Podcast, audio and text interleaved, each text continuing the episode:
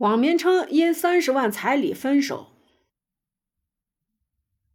甘肃正宁政府回答：以限高八万，但治理难，有抓手。到了谈婚论嫁的地步，却因为近三十万的彩礼被迫分手。甘肃省庆阳市正宁县办公室回复说是限高八万，公职人员彩礼不超过六万。但是治理高价彩礼硬性规定很难有抓手，需要长期的教育引导和全社会的共同参与。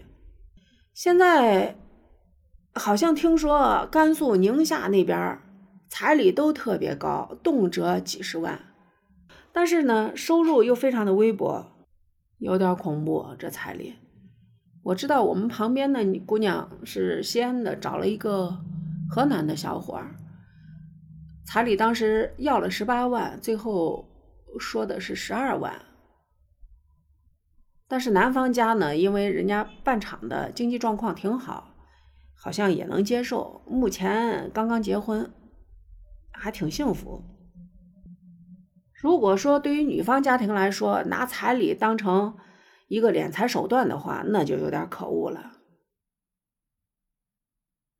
作为女方家庭，我觉得。要彩礼，呃，这是一个风俗习惯，可以要，但是呢，不能说是逼得对方怎么怎么地，那就有点过分了。而且呢，我也是姑娘的妈妈，我觉得收到彩礼肯定是会提，但是要多要少呢，也看对方的经济状况，对吧？而且就是要来了钱，我也不会拿，肯定还是会存到孩子的名下。